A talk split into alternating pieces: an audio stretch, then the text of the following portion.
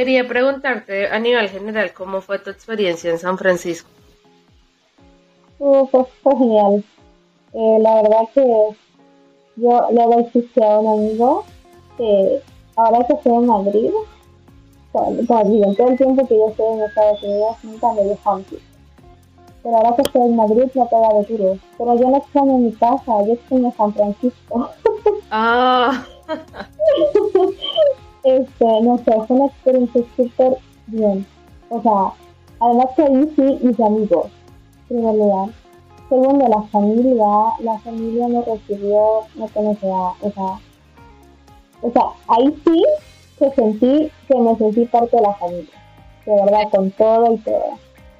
Este, qué yo, hasta, hasta sin necesidad de manejar, eh, saqué la licencia y me, me, me dieron el carro, todo para mí.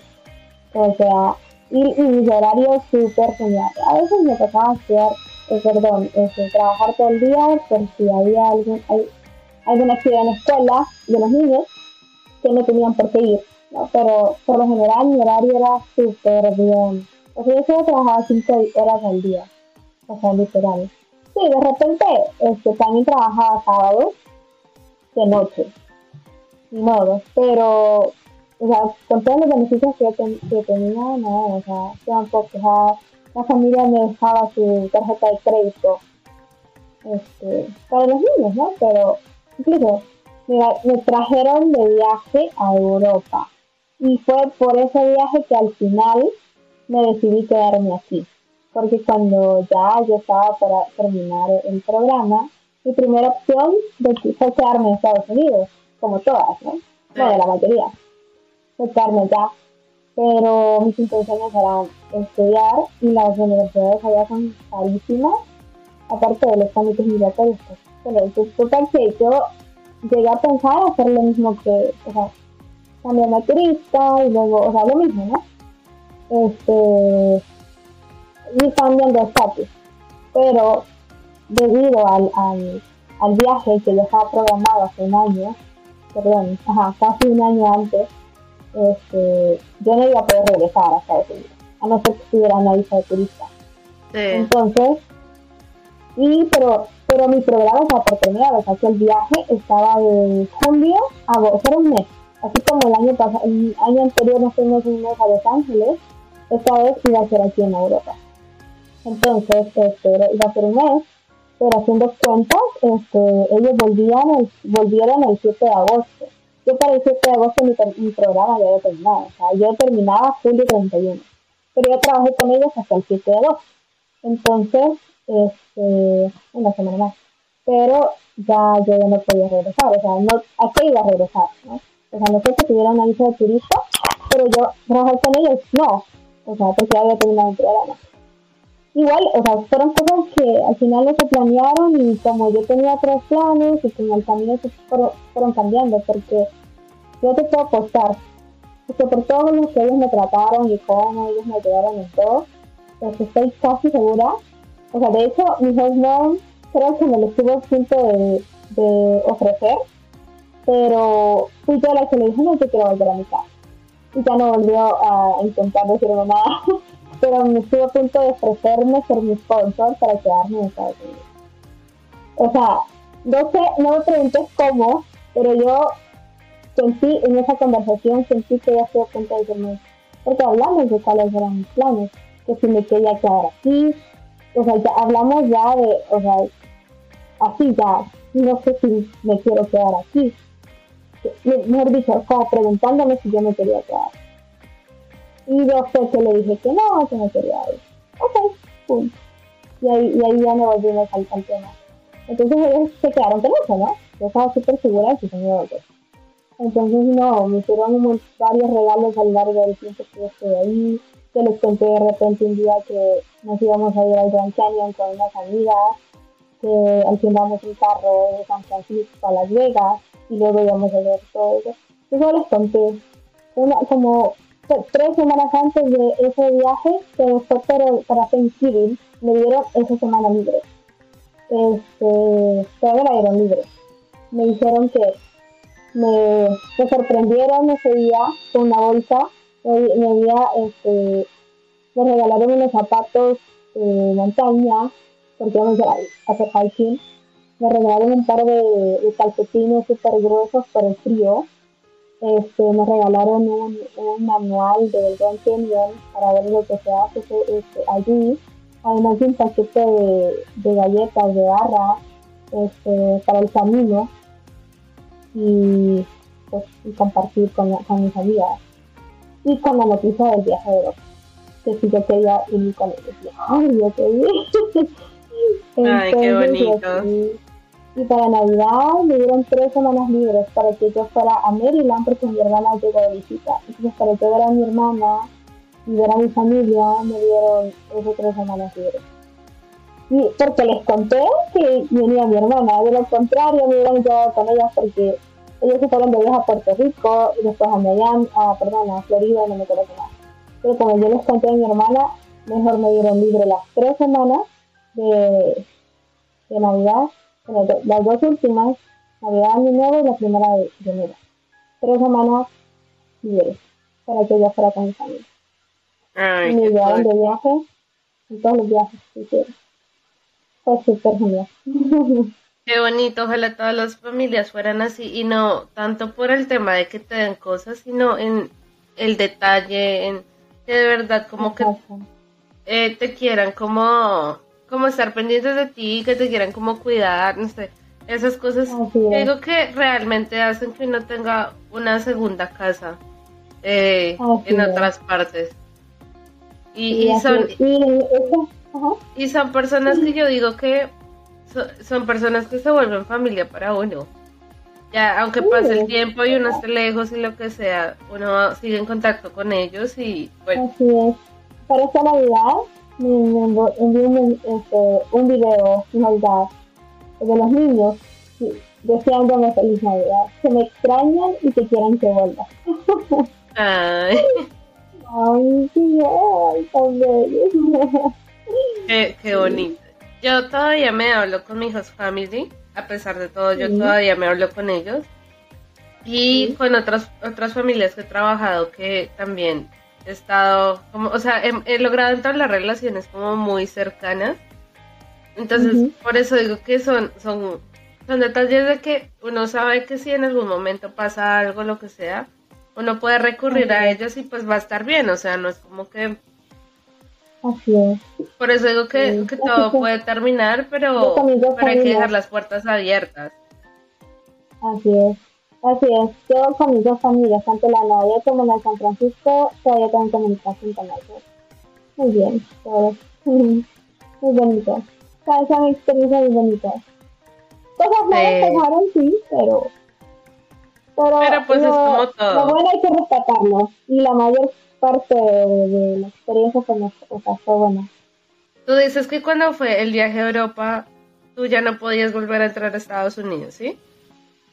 ¿Cómo hiciste para sea, no, salir con todas tus cosas y eso? O sea, ¿cómo, Ah, cómo fue? este- ¿Te, te fuiste antes o qué hiciste?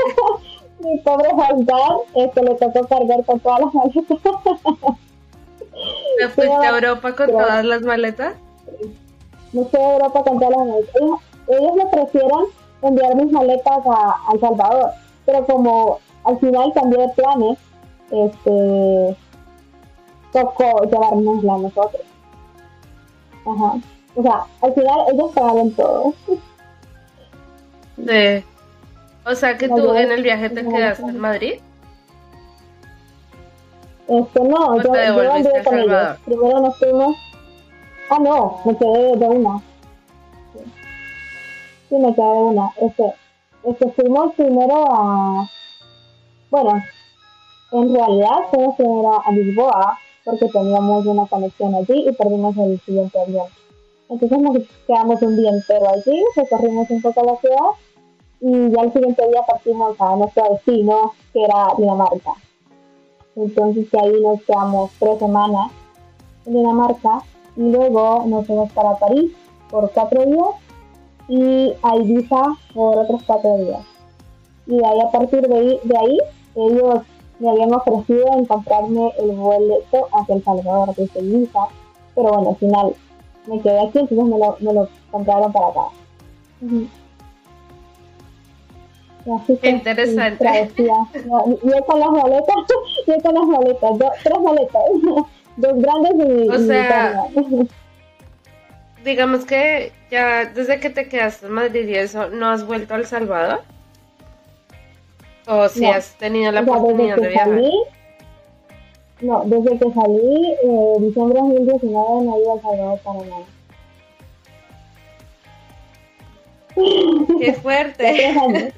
Porque yo digo, yo digo que lo primero que uno hace es ir a la casa y visitar a todo el mundo y como sí, ya agarrar fuerzas y irse para el otro lado, pero lo hiciste todo de una.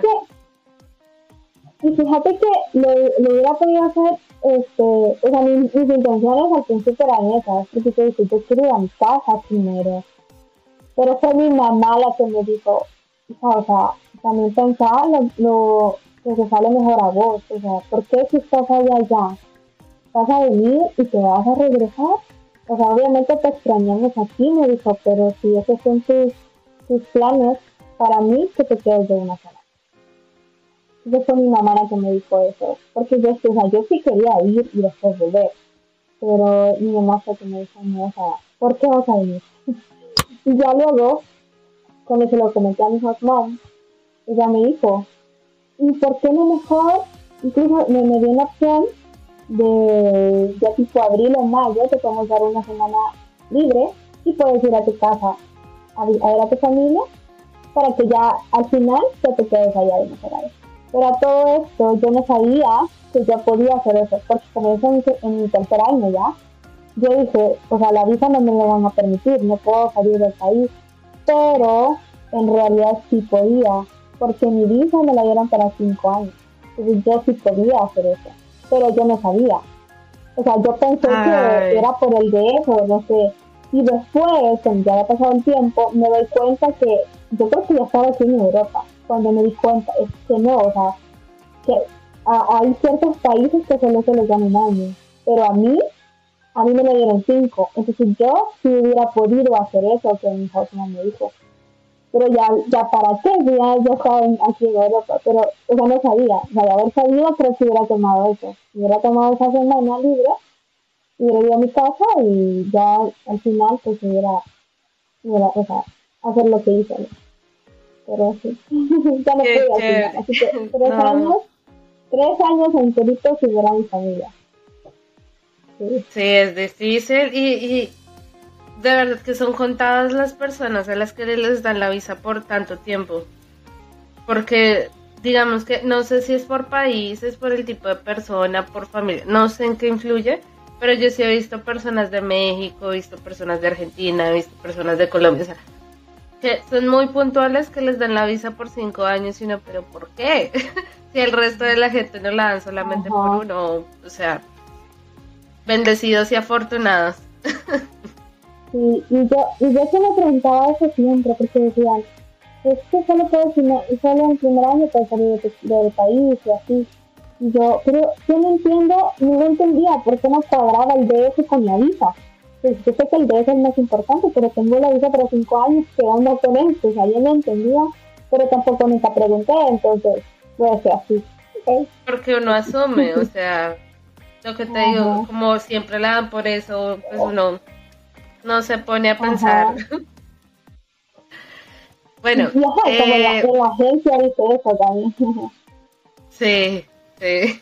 Eh, bueno, te quería preguntar ya entrando al tema. Primero, ¿qué fue lo que te dejó la experiencia de Oprah? ¿Qué aprendiste?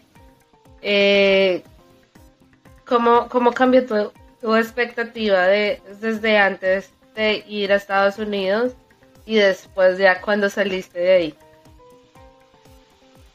Bueno, ahora que son muchas cosas. en primer lugar, creo que eso que este, me ha dado con la cabeza, incluso estos últimos meses aquí, es que yo siempre he sido una persona muy de, muy, o sea, inflexible en cuanto a mis decisiones, como así. yo decido algo y me planteo algo y yo quiero hacer eso tal cual me lo planteo. No quiero que se cambie y yo quiero, yo voy a eso. Y, de una u otra manera el programa, imagínate con, con todo lo que me pasó, me obligó a aprender a ser flexible, que no siempre las cosas salen como uno espera. Este, y yo iba con eso de que yo ni, o en palos me quedo en Estados Unidos, así, literal. Yo, yo voy a la experiencia, punto de temporal y me vuelvo a mi casa. Ya. Porque yo tenía claro, claro que así lo quería. Entonces, luego me, me vi envuelta en que estaba a punto de terminar mi segundo año, ya, o sea, de no haber estado extendiendo, ya estaba a dos meses de de irme para mi casa y me dio como que eso de, ay, no quiero, no quiero volver. O sea, como esa resistencia, como, como, esa resistencia al cambio quizás. Eso, ese miedo de, de lo desconocido, de no saber si lo que vas a ver te va a gustar. Entonces mejor me quedo con lo que ya conozco. ¿No? Como que me ha tocado ir rompiendo eso, porque así como yo, yo pensaba, justo me acordé que, hoy me escribió una, una persona pidiendo información sobre España y quizá que es, una persona que conozco hace bastante tiempo y da la casualidad que no sé por qué puse a las conversaciones que habíamos tenido antes y yo hablaba de este, justo de esto y dije no, yo aquí, mi estancia aquí es temporal yo quiero mi vida en El Salvador y yo voy a volver y yo tengo claro esto y esto y esto. Y, y ahora me quedo, wow, o hasta pena me doy haber leído esto, lo que yo le decía. Porque a veces, o sea, somos tan encerrados y tal, y tenemos tanta resistencia que no sabes, o sea, qué tal si lo que vas a vivir es realmente bueno. Porque nos cuesta soltar lo que ya conocemos, ya sabemos, y ver más allá de, o sea, también lo que vas a ver allá puede ser incluso mejor. Entonces a mí me ha costado, me costó, este, y ahora estoy como que queriendo, eh, ¿cómo se llama?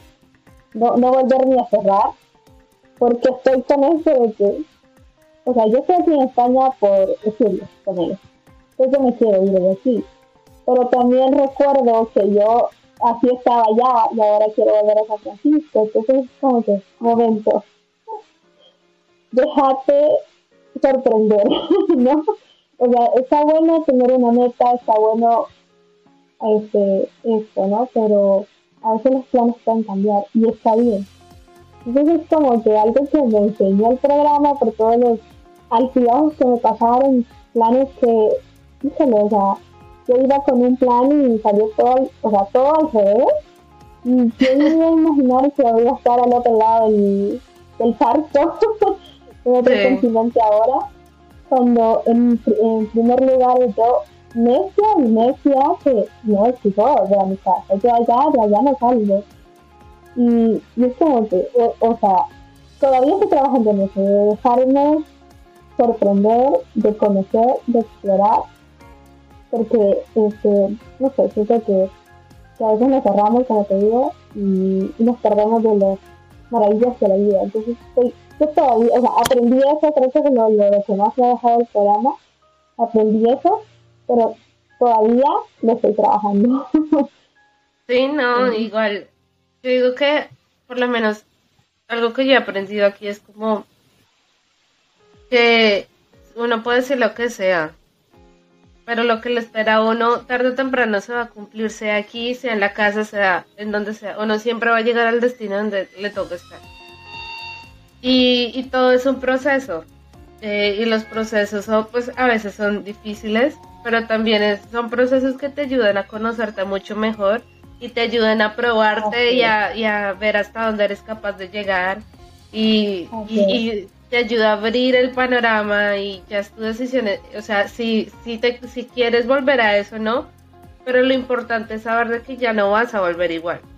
De que si un día eh, Isa decide volver a El Salvador, es una Isa que ya no va a volver igual, que probablemente puede estar allí, pero que tal que cuando llega ya diga, no, quiero más. Y se vaya a otro lado, pero ya aprendió muchas herramientas que la van a ayudar a seguir creciendo y a, madurar y, a explorar, o sea, es, es un proceso y nosotros muchas veces nos damos muy duro por eso porque somos muy exigentes con nosotros mismos y algo que no entendemos es que no somos las únicas personas que pasan por esto, ni que lo están pasando, sino que hay muchas personas más que lo están viviendo, que lo han vivido. Y, no, hay, y no hay que juzgarse porque el que más se juzga es uno, o sea, ahí sí, el que más palos se da uno y las otras personas ni siquiera lo ven lo que uno está pensando, o sea, si yo pienso, no sé, que, que soy muy mala, no sé, haciendo podcast. Mis cifras no me dicen eso, mis cifras dicen que, que siga, ¿sí? Ya, y hay veces en que uno dice, no, pero es que Dios mío, me visto peleando con el micrófono. pero pero algo sale y uno sigue y, y uno va mejorando. La autoexigencia es poderosa Y, y justo también eso estoy tratando de, de trabajar. A veces me siento mal si no estoy haciendo nada con, con el proyecto dijimos, reviso, pero si ya lo hice todo. Y ahora que no yo, cálmate. También está bien darse pausas, también está bien acostarse en la cama un rato. O sea, porque yo soy, yo soy igual, yo, soy una persona que es, todo el tiempo tiene que estar haciendo algo, todo el tiempo. Y yo vivo así, y, y, hago esto, y hago lo otro, y hago lo otro. Y incluso mi novio, él, él es súper tranquilo, pero él ya sabe que él tiene un tiempo libre, entonces me dice, bueno, ¿qué vamos a hacer hoy? Y, y toca hacer esto, y toca hacer esto, y nos toca ir a hacer esto. Y ya con el tiempo he estado aprendiendo como, bueno, si está bien, está bien que uno no se deje colgar, que uno sí quiera hacer cosas, pero hay que darse sus tiempos también de sentarse, a relajarse, porque finalmente eso, eso, es recargar la batería. Porque uno puede ir a toda, toda, toda y uno mismo se está quemando. Entonces no, no, no hay que sentirse mal por no hacer nada tampoco, depende. todo es un equilibrio. Y, sí, y lo más importante yo digo que es disfrutar los procesos. Que hay, hay procesos que son muy difíciles, pero también es entender de que es temporal, de que todo va a mejorar, de que todo va a pasar, de que vamos, van a salir cosas buenas de todo. Así es. bueno, sí, totalmente. Te quería preguntar, ya entrando en materia de Europa, cuéntanos qué estás haciendo en Europa, cómo lo hiciste, qué pasó, cuéntanos. Bien, como ya lo mencioné, ya este, el 7 de agosto ya estoy alma libre sola en este mundo. este, bueno, eh, vine a, a, estudiar, a terminar mi carrera, bueno, a graduarme en realidad. Este, hice todo el proceso de San Francisco, apliqué a la universidad de allá y pues ahora ya, estoy acá estudiando. Y bueno, obviamente en todo, en, el, en todo ese proceso hubo muchas personas que me escribieron y casi surgió todo. Este, me estaban escribiendo y que preguntándome cómo había hecho para estudiar en España y, y todo eso, o pidiendo mi ayuda. Y bueno, entonces fue que algo de eso este, salió de poder dedicarme a eso, ¿no? Mientras estoy acá, este, sé que hay muchas personas que están súper interesadas en venir a estudiar acá y no saben cómo hacer. O sea, yo hace un año estaba en ese lugar. O sea, estresadísima y yo dije, quiero hacer esto, pero no sé cómo. Entonces, este, viendo todo lo que yo hice y, y todos los errores, horrores que cometí, este, no sé, lo vi también como una buena oportunidad para poder ayudar a, a estudiantes que quieran venir a estudiar España, este, y pues de eso se trata mi proyecto prácticamente.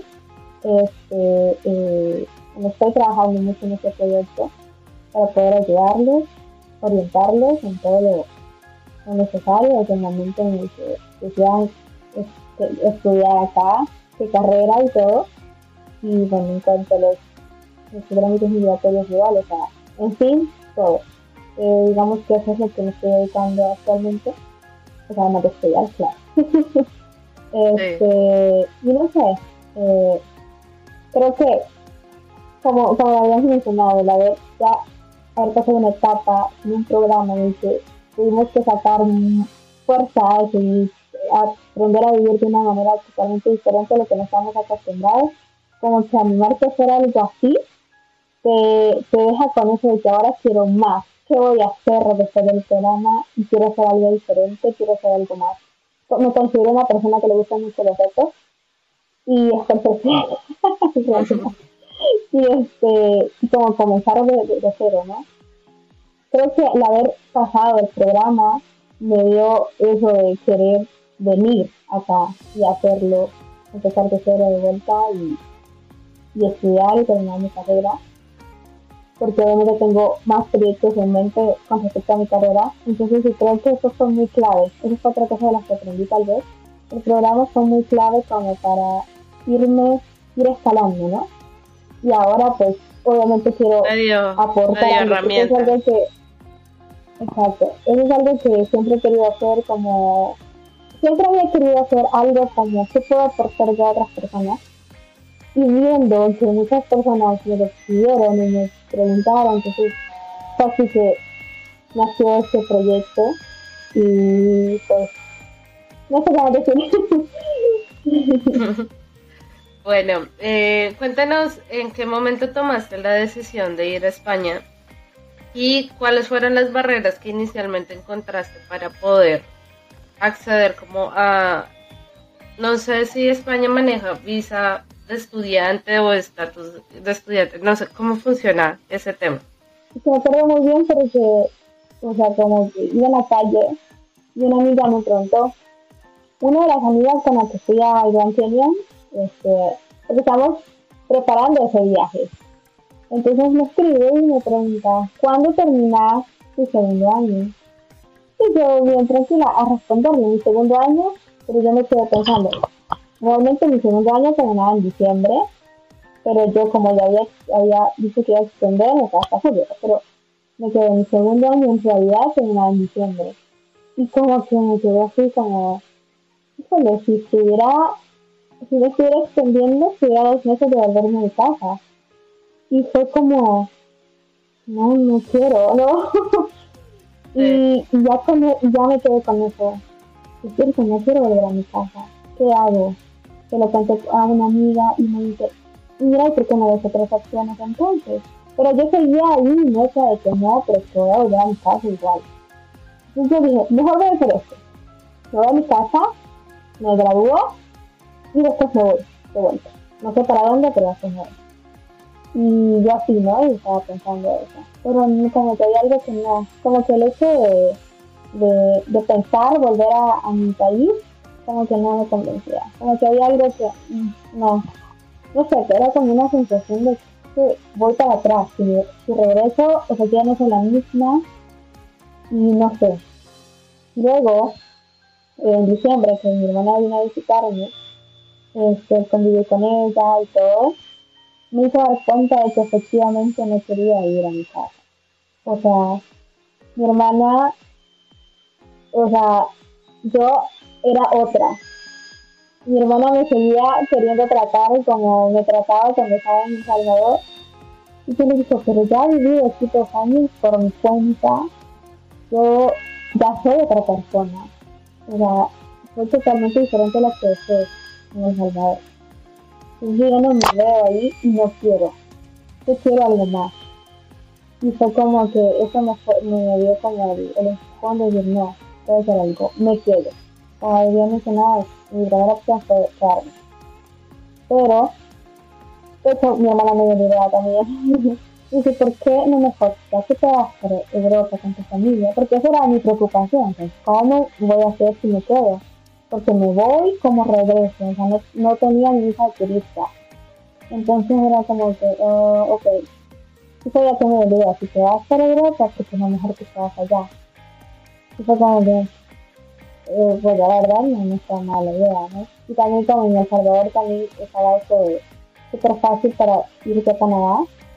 Entonces, esas fueron mis tres opciones. Quedan los Estados Unidos, irme para Canadá o España. En el caso, escogí España, que puede haber escogido otro lugar, pero escogí España porque, bueno, en mi caso, en mi carrera, España es buenísimo, es una gran cosa. Hay muchas universidades que trabajan mucho en investigación con respecto a, mi rubro, y yo dije, bueno, ya sé, mejor me queda acá, ¿no? Entonces, fácil. Y fácil. a ver, lo que me costó al principio fue más que toda la comunicación con, o sea, conectarme desde mi país a España, yo estaba en, San Francisco, entonces eso fue como que muy complicado, porque tuve que, este, tuve que hacer una carta poder para nombrar a una tercera persona para que los trámites de El Salvador, porque como yo no soy ciudadano estadounidense, no podía hacer las cosas de allá. O por lo menos eso lo que yo sabía. Este, entonces hice todo eso, eh, también la falta de comunicación hasta cierto punto con la Universidad de El Salvador, que al principio porque como yo ya tenía la carrera ya terminada, entonces este, lo que necesitaba hacer era convalidarme, hacer los créditos en la universidad aquí en. Entonces eso también me costó porque al principio la universidad no me respondió. Entonces bueno, también las citas en, en, en, el consulado de El Salvador en San Francisco estaban súper cargadas y ah, o sea, eso así como que, ¿qué hago? Y luego también tenía que hacer el proceso de homologación de mi título, que fueron otros tantos meses. Y yo, ay, o sea, fueron meses de mucho estrés. Lo bueno y lo que me, me hacía estar bien es que para este, no necesitaba tener una visa antes de irme. Yo puedo venir acá como turista y solicitar la estancia para estudios acá. Y no hay ningún problema, incluso yo puedo empezar a estudiar y sin, sin tener la visa lista. Perdón, la ciencia estudiante. Todo que costó también me puse a pensar, ok, si no se puede este año, el otro año. Entonces también como que ahí comencé yo también a, a no tratar de estresarme. Sí. Entonces, bueno, ni modo. Pero, y bueno, y total que ya estaba, eh, no me había recibido respuesta de la universidad. O sea, al final terminé haciendo todo el, proceso y cuando cuando me dieron la resolución de la universidad y me dijeron cuántas materias me validaron, entonces este, hubo hay un pequeño falta de comunicación en la construcción porque me dijeron que primero tiene que hacer este trámite con esa universidad qué implicaba tenía que hacer exámenes de admisión tenía que hacer una serie de cosas y yo pensaba estoy en el no entonces fue muy estresante y ya había empezado las la fechas para hacer los exámenes. Y yo, ¿por qué no me dijeron eso en la universidad al principio? Entonces, o sea, yo, bueno, apliqué y hice lo que me habían dicho. Este, hice que el mismo día que ya viajábamos para acá, me iban a dar las respuestas si había entrado a la universidad, ¿no? Y me dijeron que no había sido seleccionada. Y yo, o sea, fue todo, oh. Y después comencé a ver otras opciones, ahora qué hago. O sea, no tengo universidad, no tengo nada. Y eso fue lo que me atrasó también, porque no, no había hecho nada, porque uno de los requisitos para pedir tu estancia de estudios o visa es que haya sido seleccionada en la universidad. Entonces tampoco podía pedir un lugar donde quedar, o sea, donde vivir, porque no tenía donde estudiar. Entonces, ¿yo qué hago? Ya tenía el vuelo comprado para acá, entonces, o sea, no puedo hacer nada, entonces entonces yo, bueno, hice desde Dinamarca, este, descargué una app para poder llamar por teléfono, porque todo lo habíamos hecho por correo electrónico. Y así fue que llegamos a la universidad, les expliqué mi caso y me dijo, no, pero es que ya estaba seleccionada, me dijo, ya le habíamos dado la resolución y solo estábamos esperando su respuesta para saber si iba a con nosotros. Y entonces ahí pues corrí a hacer todo. Este, y claro, obviamente todo eso me atrasó y mucho estrés, pero al final todo salió como que a tiempo. Salí justo a tiempo, casi todo. Sí, yo te entiendo completamente porque yo estoy, em, tuve que hacer varios trámites porque yo me gradué en agosto de mi universidad en Colombia desde aquí. Me tocó hacer un montón de cosas y ya iba cogida el tiempo porque no me habían dicho nada, mandé correo al uno, llamé al otro, moleste al otro. O sea, y yo también tengo una app que se llama Reptel, que es aquí en Estados Unidos, que te sirve para llamar a diferentes países y es más barato que pagar un plan de celular.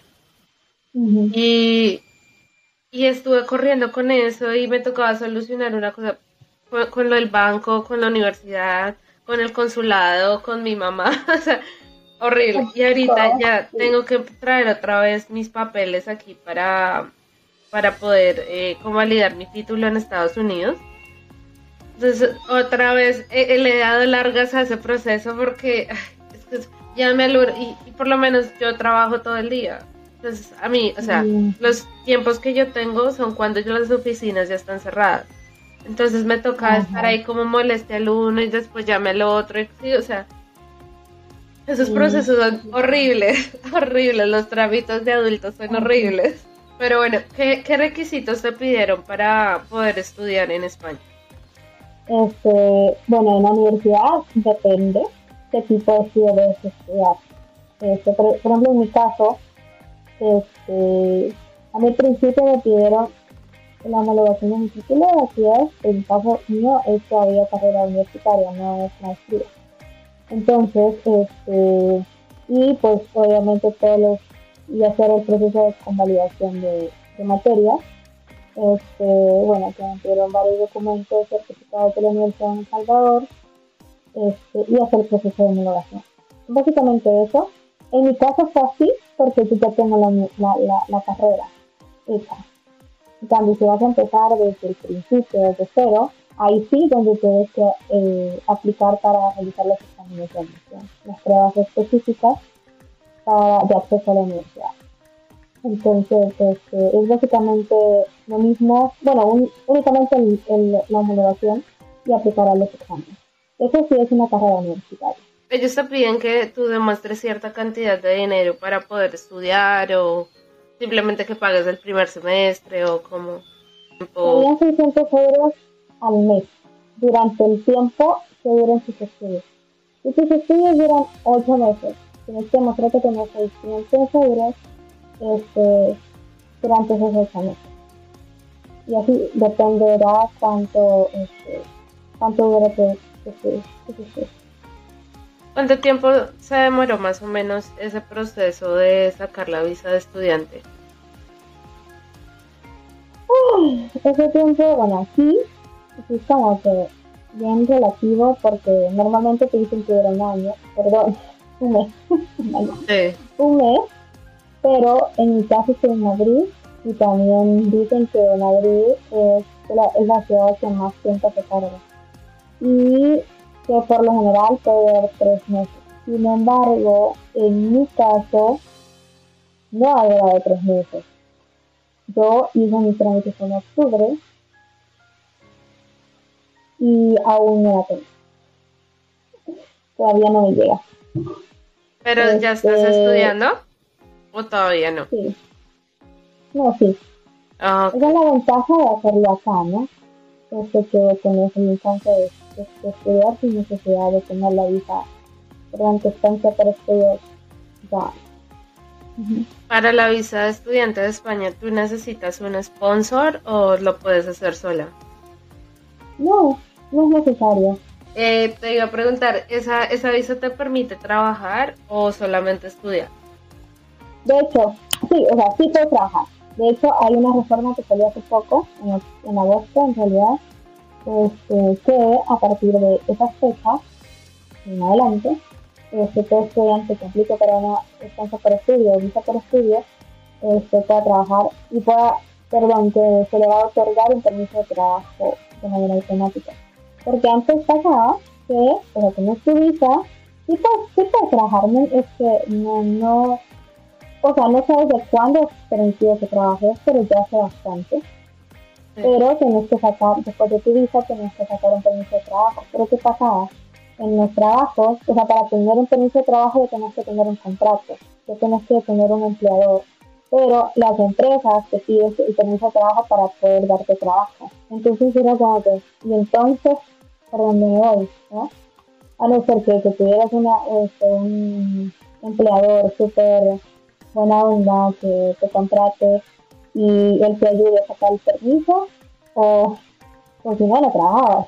Ese era el problema que había. Entonces ahora con esa reforma pues ayuda muchísimo. Aparte que, que optimiza más el tiempo porque ya solo es una sola espera que tienes que esperar la visa y después sacar el permiso de trabajo, sino que ya ustedes automáticamente. Te iba a preguntar, ¿cómo te ha ido en, Madrid? ¿Cómo, es la vida en Madrid? ¿Cómo ha sido tu proceso de adaptación a estudiar en Madrid? Sí, que muy bien. Creo que este, en cuanto a eso, no me siento que tenga tanto problema. De hecho, mi mismo me decía que, que miraba mucho de mí, la de, la de San Francisco, que yo me adapto súper bien al, al me sé mover, aprendo a moverme súper rápido, este, no tengo mucho problema con eso. Ahora, como te lo mencionaba también, aquí sí me ha duro el famicito. bueno, no famicito, sí, que San Francisco sí. pues me ha duro un poco eso, porque ahora sí siento, a cierto punto me siento un poquito sola, porque yo digo, o sea, o sea, yo no tengo las mismas comodidades que tenía en San Francisco, ¿verdad? O en mi casa. Entonces como que ahora este, es, es duro, o sea, ahora sí ya lo siento, ¿no? Es súper duro y a nivel emocional un poco. Pero, este, pero en cuestión de adaptación, creo que no he tenido ningún problema. Este, como te digo, me muevo súper bien. Pero ya más, más emocionalmente, sí, me, me ha dado un poquito de Ahí Es que ya, digo que una cosa es como, como estar acompañado y otra solo. Digamos que esa es la ventaja que tienen los intercambios y es que te ayudan un poco a que no estés solo, sino más bien de que vivas el proceso acompañado por algo, acompañado por una agencia, acompañado por un trabajo, acompañado por otras personas a tu alrededor. Pero ya cuando uno decide emigrar solo, es otro precio. Eh, ¿Cómo fue el tema para encontrar eh, dónde vivir en, Madrid? Porque por lo menos yo sé que aquí es, es medianamente sencillo encontrar un cuarto, pero un apartamento y demás, pues requiere otras cosas que no es tan fácil para los inmigrantes. Y para Canadá pasa lo mismo. Para Canadá te molestan un poquito más con papeles para poder encontrar algo donde vivir y sponsor y bueno ¿Cómo es el tema de encontrar vivienda en, en Madrid?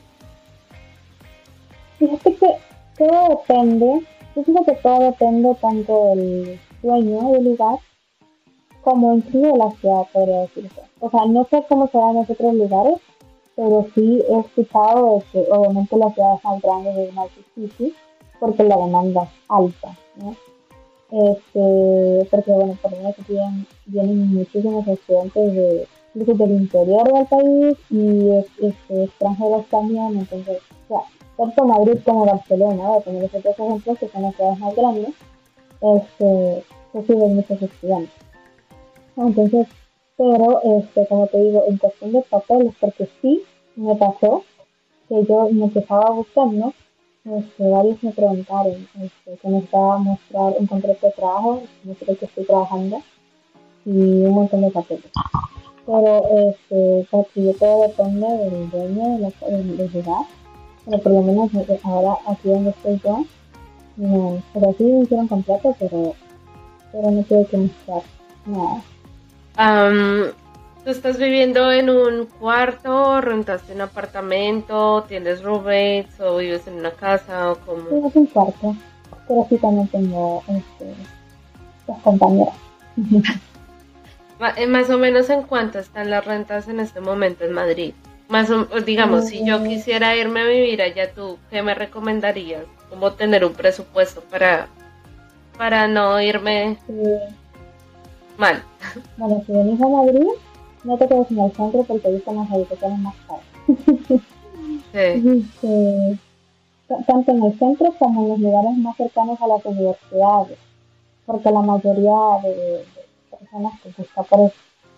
Entonces yo, o sea, tendrías que, lo que yo te puedo decir es que tendrías que evaluar que, que, que pesa más, porque en mi caso, y este, yo vivo a las afueras de Madrid, estoy en el centro, obviamente lo, lo, los costos son menos, pero te va a tocar tomar transporte y, viajar más tiempo.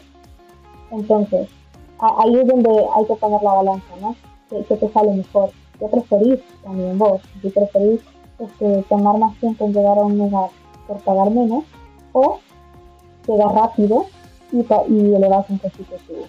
Entonces tratar de no estar en el centro de la Es muy caro este, pero los alrededores puede ser que no sea tan cerca de las universidades, por lo mismo que te digo, pero tampoco tan cerca, o sea, como que entre medio, en el centro y de las universidades, puedes encontrar de lugar accesible. Ok. ¿Con cuánto dinero más o menos crees que tú puedes sobrevivir un mes? Un mes, este.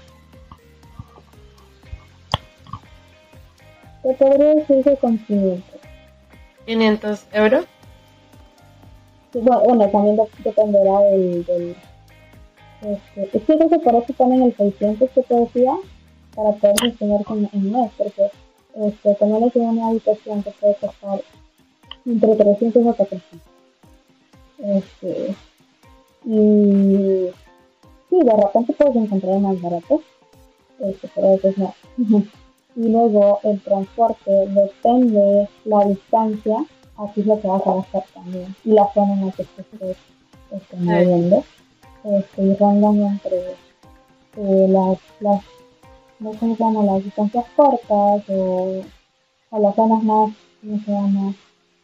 más transitadas son las ciertos puntos las más baratas, entonces tienden a estar entre los 50 euros al mes este, y ya si vivís muy a las afueras, pues ya sube un poquito presupuesto.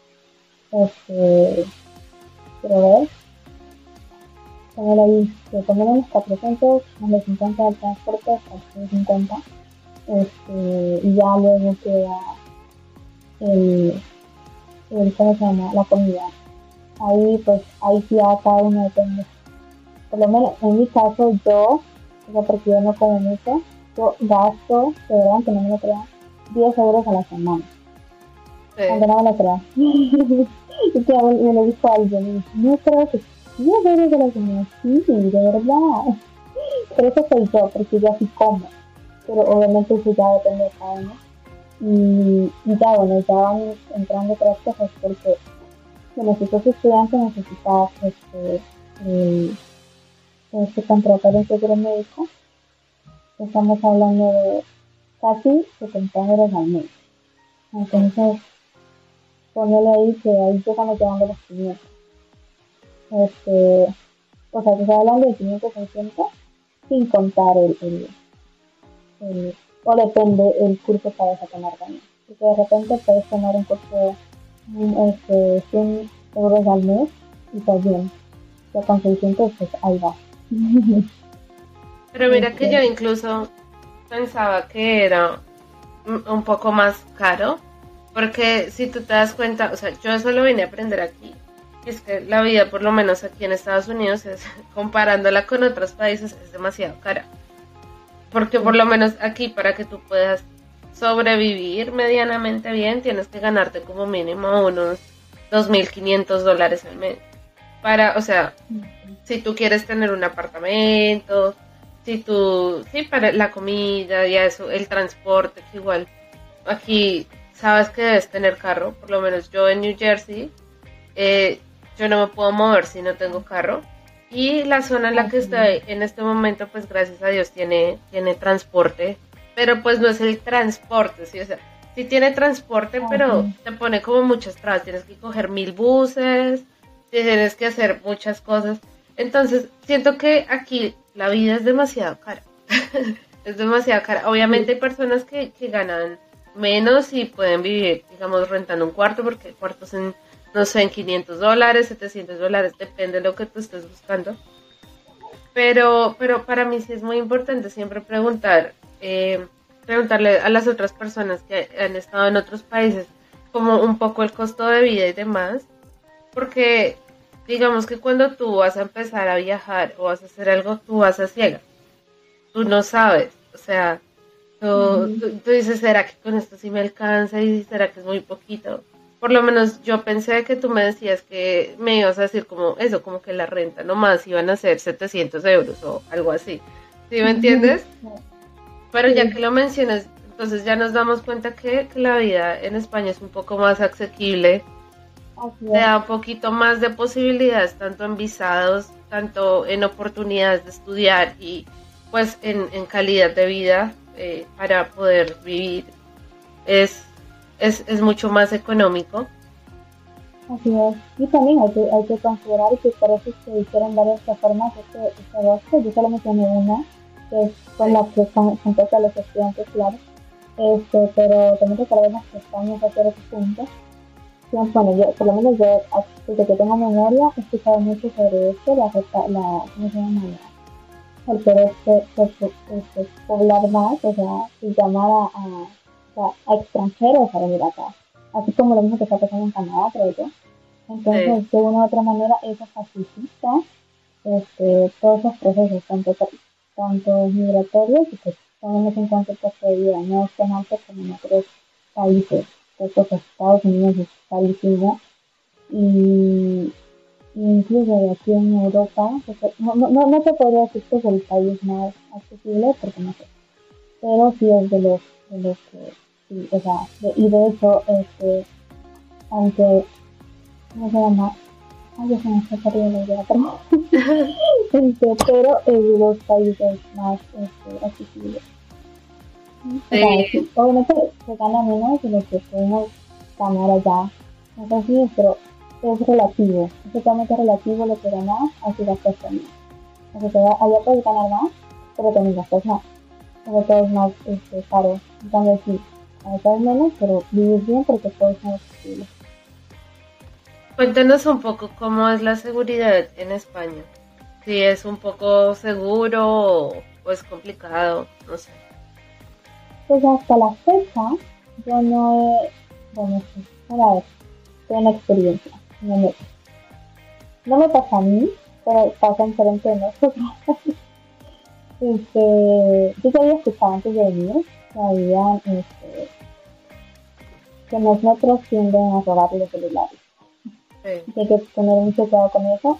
Y pasó enfrente de mis narices y yo venía casi, me habíamos visto de, de noche y venía casi durmiéndome y pues, pasó enfrente de nosotros yo, pero o sea, o sea, no, no, no, no es de asalto ni nada, simplemente que lo quitan y sin te das entonces, esa es una de las cosas que yo había escuchado y ya vi que sí es cierto que pasa.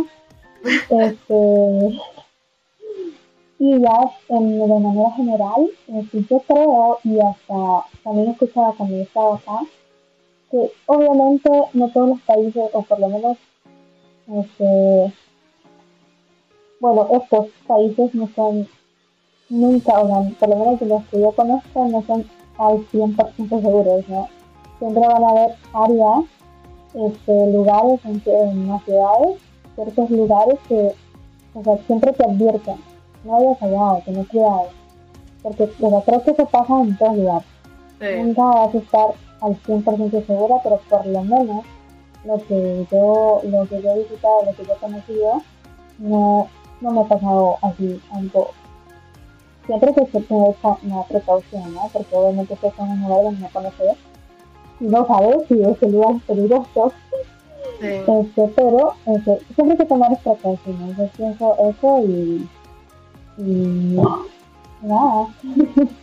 este, seguridad, la verdad que no, no, te la, no te la garantizo al 100, pero este, una, este, una vez tengas tus, tus propias precauciones, allá. Bueno, ya para ir cerrando, me gustaría que nos contaras cómo ha sido tu experiencia en España. ¿Te ha gustado? ¿Qué, has visto por encima? ¿Qué, te ha llamado la atención? ¿De qué has aprendido? Me gusta muchísimo el hecho de, o sea, que lo que yo estoy trabajando, le cuento un de trabajo. Yo trabajo con un muchacho que realiza experiencias en Airbnb. Este, él contrata a traductores para que, valga la redundancia, este, traduzcan la historia que le va contando. Entonces vamos a ciertos pueblos este, y cuenta la historia y pues como en este caso este, soy la traductora, pues traduzco la historia. Es súper bonito. Mañana tengo que trabajar. este, vamos a ciertos pueblos este, hasta la fecha no iba, creo. Llama Toledo, el otro eh, Gobia, otro este, Consuela. Es súper interesante porque son pueblos llenos de tanta historia y después la, este, la, la, infraestructura es hermosa. Y eso es lo que a mí me encantaba de este, de este país. Es que digo, wow, ¿y cuánta historia tiene esto? Y cómo la mantiene, eso es lo, lo, lo lindo, porque este, por lo menos yo, yo puedo comparar con mi país, mi país tiene una historia linda, pero desgraciadamente los gobiernos anteriores se han preocupado por mantener y, estar, este, ¿cómo se llama? O sea, por mantener todo, todo lo que nos dejaron nuestros antepasados, ¿no? En cambio aquí todo se mantiene, todo es súper bonito, o sea, de verdad, es que sentís como que está viajando en el tiempo, o sea, es impresionante y esas son de las cosas que a mí me encantado. De hecho, eso es lo que me gusta de viajar, este, conocer la historia del lugar y ver lo bonito que, que, que es, o sea, como, digo, no soy de ciudades grandes, yo amo los pueblos, yo amo ir a los pueblos y ver todo el mundo que es. Este, y, y eso es lo que a me gusta de España. Me encanta de España. Ay, qué bonito. A mí me gusta también mucho aprender eh, de los países, de las culturas. Me gusta mucho aprender su historia. Pienso que, es algo necesario para todos nosotros aprender un poco de, las raíces. Eh, y, siento que eso es muy chévere, ir a visitar otros países y, y aprender de ellos y entender su forma de vivir y también en muchas ocasiones cómo eso ha influenciado nuestras culturas.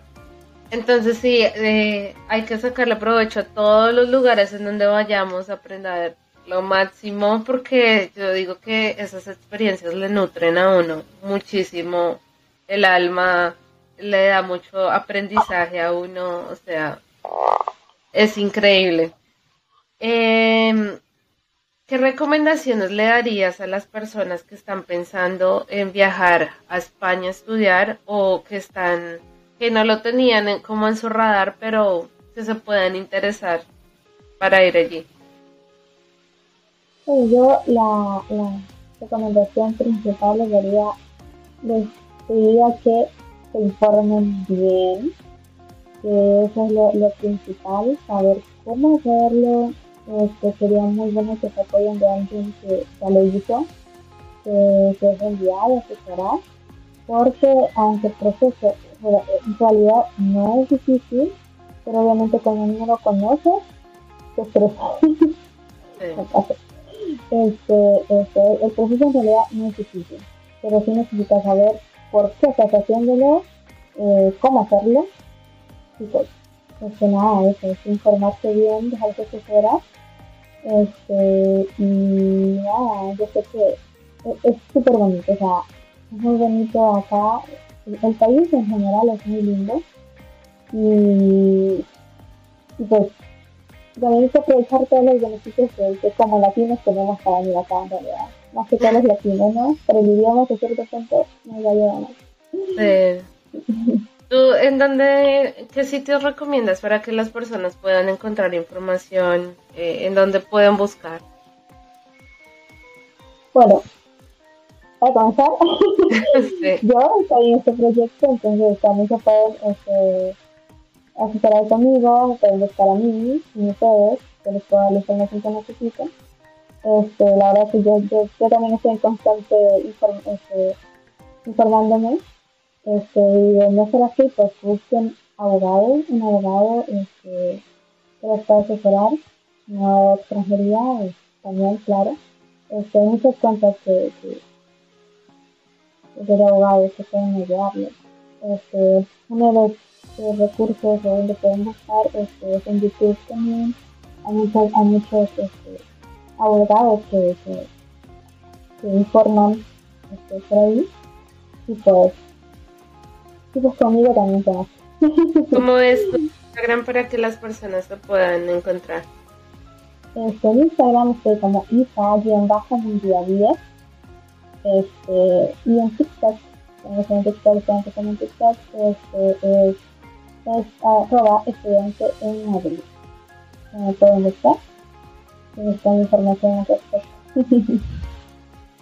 Bueno, eh, ya la última pregunta que te quería hacer y que le hago ya pues, a todas las personas que entrevisto es, ¿qué le dirías a Isa de hace cinco años eh, referente como, como consejo para lo que estás viviendo? ¿Qué le dirías a esa chica que no había salido de su país, que, que, tenía ganas de quedarse en El Salvador?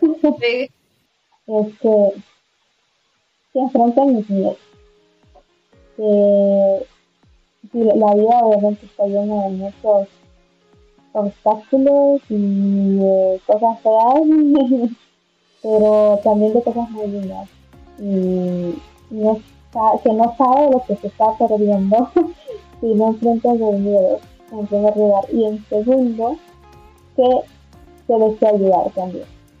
Hay muchas personas que ofrecen ayuda y a veces uno se queda corto porque piensa que no, o sea, no es que no lo, no, es que no lo, lo necesite, sino que a veces no sabes cómo recibir ayuda.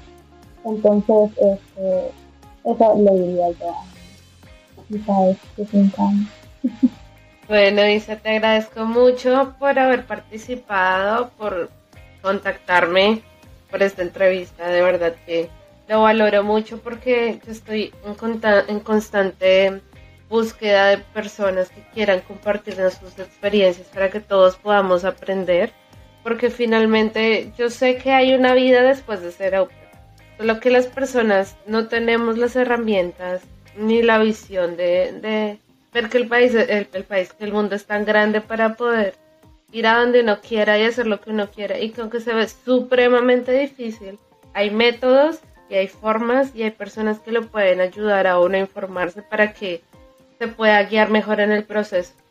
Así es, hay muchísimas gracias por, por tenerme aquí. este, y no, igual, o sea, creo que ese, ese es mi objetivo, poder transmitir oportunidades, que las soy el creyente que las oportunidades uno las crea, entonces, este, y están allí, entonces ya he dicho buscarlos, entonces ese es mi, es mi objetivo también con esto, de poder transmitir todo eso.